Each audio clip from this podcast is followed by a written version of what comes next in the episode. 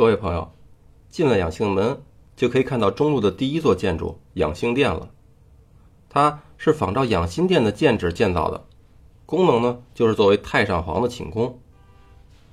乾隆在退位以后，屁股特别沉，虽然当了太上皇，可其实一直是占着养心殿不给儿子挪地方。在处理朝政的时候，也都是他坐在正中间，那嘉靖皇帝呢就跟个受气的小媳妇似的，搬把椅子坐旁边。每天呢，还不得不违心的一遍遍重复着那句“太上皇圣命”。您想，都这样了，乾隆还能跑到养心殿这儿来过夜吗？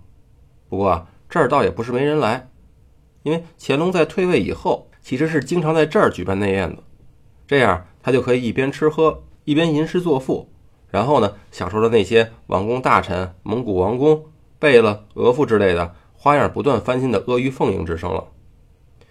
从养心殿往北。就到了仿照长春园纯化轩而建造的乐寿堂了。这间宫殿的建造啊，是属于辽金时代的简铸造方法。为了显得宽敞，把明间和东西次间的前沿金柱啊减了四根。但为了装修和支撑二层楼板的需要呢，又在室内啊增加了八根金柱。和构造柱不同，这些金柱的上方啊并没有承重的梁方构架，而是一直接到天花梁底皮的。慈禧六十岁以后呢，在紫禁城的时候啊，基本就住在这儿了。那会儿她是住在乐寿堂的西暖阁，据说啊，总共有六百多人伺候她的起居。每天呢，都是在养心殿的东暖阁进早晚膳。而他宠信的两位太监李莲英和崔玉贵，就是住在离这儿不远的皇极殿两侧的西屋和东屋里边，以便随叫随到。作为珍宝馆，这里陈列的宝贝呢，自然少不了。不过其中一件重器还是挺值得说道一番的。那就是雕刻着大禹治水题材的玉山。要说啊，这座玉山可真是来历不凡。单就拿原材料来说吧，它是取自昆仑山脉海拔超过五千米的密勒塔山。因为海拔太高，终年积雪，所以每年只有夏季的三个月可以上山开采。那等到开采完了以后呢，把这么一大家伙运到京城啊，就花了足足三年的时间。而运到京城里还不算完，接着通过水路再送到扬州去雕刻。等到众多的工匠呢，用了六七年时间，才算是完成了这件举世珍品。最后又花了两年时间运回紫禁城给乾隆观赏。那以前有的影视作品里说呢，和珅在替乾隆置办这件宝贝的时候啊，还偷偷的顺手给自己也弄了一块。这个大概应该是属于戏说了，因为从程序上讲就没这种可能。从最开始发现并且开采到这块大玉，再把玉料运到北京之前呢。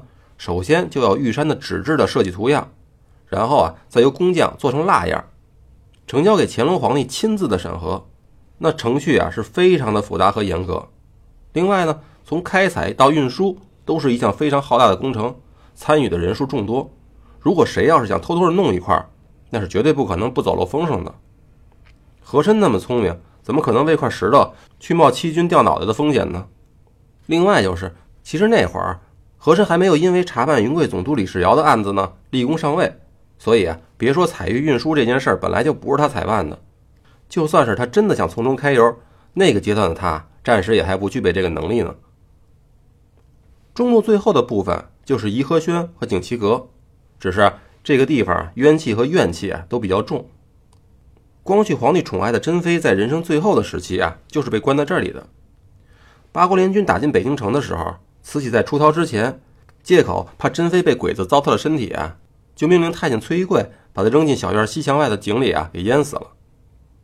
其实这种借口啊，也真不算太离谱，因为八国联军进北京的时候，很多王府里的人啊，因为害怕，不用别人推，自己也都投井自杀了。那很多游人来到珍妃井的时候啊，都会奇怪，这么小一井口，怎么把人扔进去的呢？您还真没说错。这么小的井口啊，别说真飞进不去了，它就是真瘦也没戏。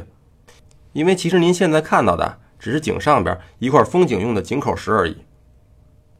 东路最南面的是娱乐区，有一座叫做畅音阁的三层大戏楼，这也是紫禁城中最大的一个戏楼。在戏楼的中间和四角上分别有天井和地井。到了演出的时候呢，这戏子们可以吊着长线从天而降。也就是跟咱们现在拍电影里看到的威亚差不多。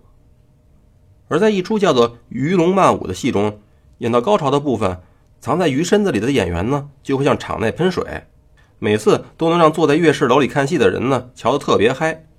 而且有的戏从地底下能生出巨大的莲花，回回也能给慈禧老太太逗得特别开心。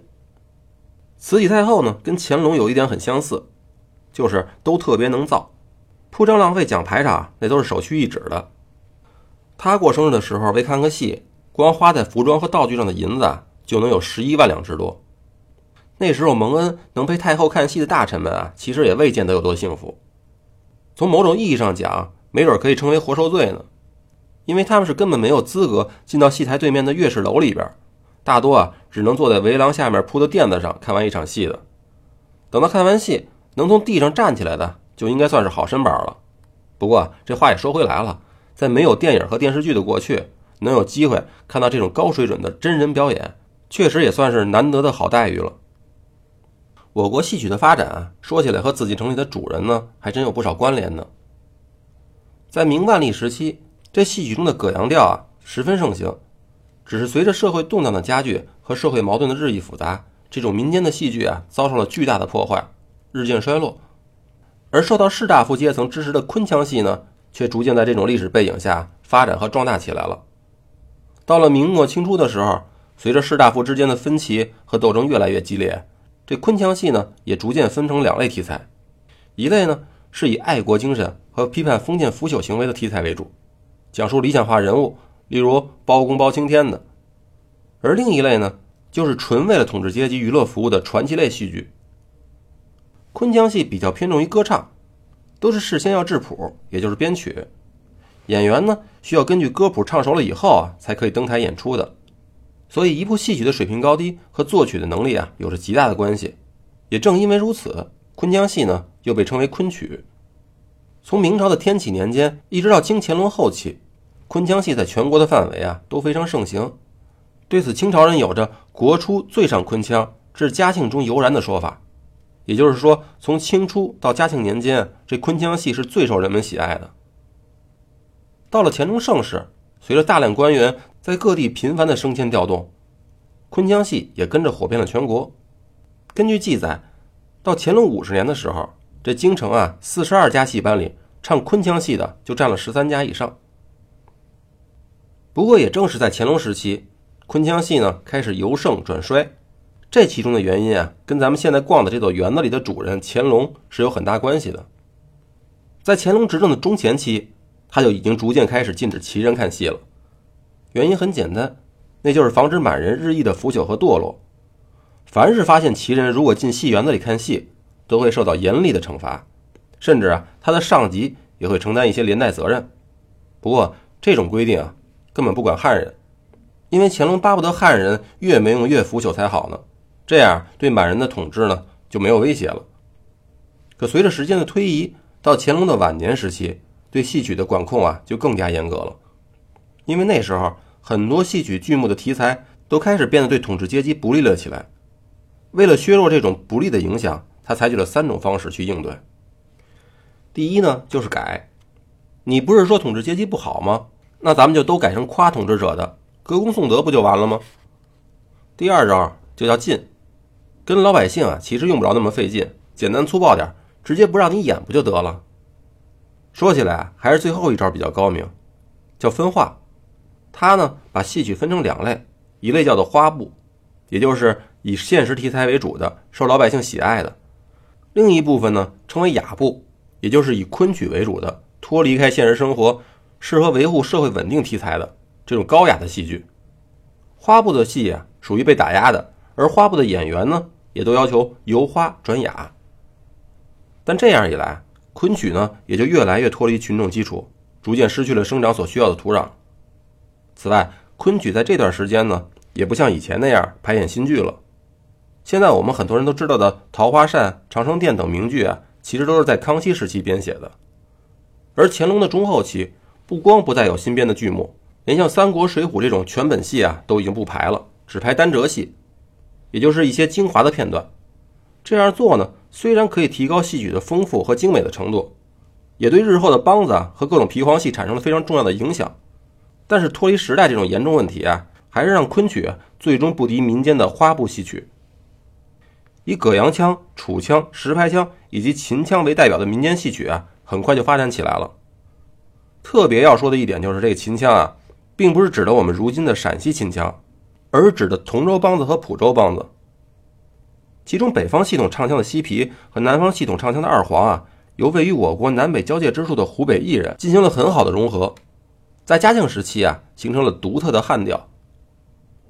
在乾隆五十五年的时候，为了给这老皇帝庆祝八十岁的万寿节，这扬州的盐商江鹤亭呢，在安庆组织了一个名为“三庆班”的徽戏戏班，进京啊给乾隆祝寿。这个戏班有个特点，就是能根据最新发生的事件呢排演新戏。而且啊，还能演出整本的大戏，也叫咒子戏，所以很快就得到了京都第一的美誉。那后来擅长昆腔的四喜班、擅长武戏的和春班，以及擅长娃娃戏的春台班等戏班啊，也都到了京城演出。这就是京剧形成和发展的一个里程碑事件，著名的四大徽班进京。等到了道光年间，随着汉调的进京，以西皮建成的湖北戏班呢，跟同属皮黄的徽班搭班演唱。形成了徽调和汉调的合流，再加上跟京城当地的语言、音乐、风俗还有各种习惯融合了以后啊，就真正的形成了以昆曲、高腔、秦腔还有梆子为基础的一个全新的，在表现形式上达到了相当完善程度的一种戏曲艺术，那就是我们现在大家都知道的京剧。而这时候的京剧啊，不仅是在表演和音乐上，在化妆和服装等各个方面呢，也都形成了一套完整的体系。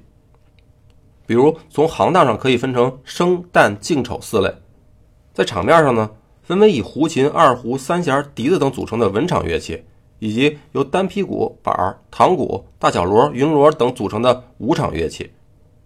而且啊，还通过在演员的脸上勾画带有不同颜色、花纹、神态的脸谱，来表现不同的人物角色和性格特点。好了，这娱乐区啊逛完了，再带您去后面的宗教区。和著名的乾隆花园转转。